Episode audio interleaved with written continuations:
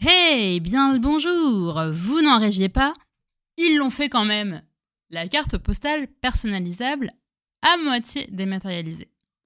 Le concept Avec les photos de votre portable, créez une carte postale pour vos proches, rédigez un petit mot, et les services de l'appli se chargent de l'impression, de l'affranchissement et de l'envoi de tout ça à papy et mamie.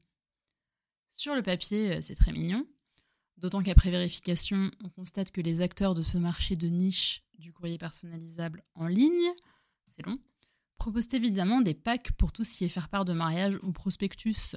Chic Mais justement, souhaitons-nous transformer nos mots en flyers interchangeables? Voulons-nous vraiment designer nos cartes postales comme des slides sur PowerPoint? Je sais pas vous, mais moi c'est niette. Outre l'aspect pratique pour les courriers massifs, je trouve que ces applis proposent un service complètement débile, et je dirais même pour le plaisir des mots savants et cinglants, que c'est nul et non avenu, comme les trottinettes électriques. Ça veut dire que c'est ni fait ni à faire. Bon, ils l'ont fait quand même. Pourquoi tant de virulence? C'est pas comme si ces gens euh, tuaient des chimpanzés, certes, mais ils vident de sa substance tout le concept originel de carte postale. Parce qu'il y en a un. Tout d'abord, une carte postale n'est pas personnalisable. Par définition, elle est impersonnelle. C'est pour ça que quand on voit un paysage magnifique, on dit paysage de carte postale. Ça veut dire que c'est universellement beau. Ensuite, tout le plaisir de la carte postale, à défaut de la personnaliser, est de la choisir sur son lieu de vacances, dans une carterie, une papeterie, un tabac, tout ça, tout ça. Plaisir de faire tourner le tourniquet cinq fois plutôt qu'une, pour décider de prendre cette photo du phare et ce photomontage de la cathédrale et du château. Sans oublier celle avec les images d'animaux incrustés avec des bulles, gros bisous de la plage. Si vous optez pour la carte dématérialisée, vous négligez les commerces de proximité et vous passez à côté d'une bonne et insouciante tranche de vie. Ce qui me mène à mon troisième point.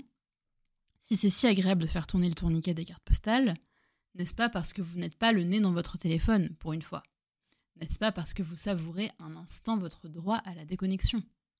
Ces cartes postales dématérialisées pour l'expéditeur sont un piège pour notre attention et notre concentration, puisqu'elles nous rivent à un écran pendant les vacances, comme si on n'en voyait pas assez toute l'année, et comme si on n'en consommait pas assez, même en vacances. Et enfin, vous allez peut-être me trouver folle, mais tant que nous savons encore tenir des stylos, par pitié, écrivons nos cartes à la main, par respect pour nos profs de CP, et aussi pour celui ou celle qui va recevoir notre carte. C'est quand même plus chaleureux une vraie écriture. J'en veux pour preuve un documentaire sur Édouard Philippe, où le susnommé dit que la politique est, je cite, une affaire de petits mots, tout en, gribouillant, tout en un sur un carton. Documentaire que je vous recommande d'ailleurs, ça s'appelle Édouard, mon pote de droite. Bref, je ferme la parenthèse politique pour revenir à nos moutons. Une vraie écriture, c'est quand même plus sympa. Et du reste, quel message envoyez-vous à vos proches en leur envoyant une carte dématérialisée? Je t'aime bien, mais pas assez pour passer à la boutique souvenir te choisir une carte, euh, ni pour prendre un stylo, et encore moins pour trouver une enveloppe, un timbre et une boîte aux lettres dans le village. Oui, voilà, je t'aime bien, mais je ne veux fournir absolument aucun effort pour que tu aies un petit sourire en relevant ton courrier. Ah, et si tu demandes des efforts, tu peux aller te faire cuire le cul. Tata Suzanne, allez bisous. Pas un message très gentil pour vos proches. Autant ne rien n'envoyer du tout. Alors après ces quelques critiques sur la forme, on va pas s'arrêter en si bon chemin. J'ai aussi quelques réserves sur le fond de cette affaire. Qu'allons-nous faire en tant qu'humanité si on n'est pas capable de bouger son cul en vacances pour trouver une enveloppe, un timbre et une boîte aux lettres? Est-ce que c'est vraiment si épuisant qu'on a besoin à tout prix de le déléguer à un ordinateur derrière lequel se cache un vrai humain ubérisé pour affranchir notre courrier? Comme d'autres avant elle, ces applications de courrier numérisé personnalisable viennent entretenir un penchant euh, peu recommandable, celui de la paresse. D'accord, glander est un besoin vital, et c'est peut-être le concept des vacances.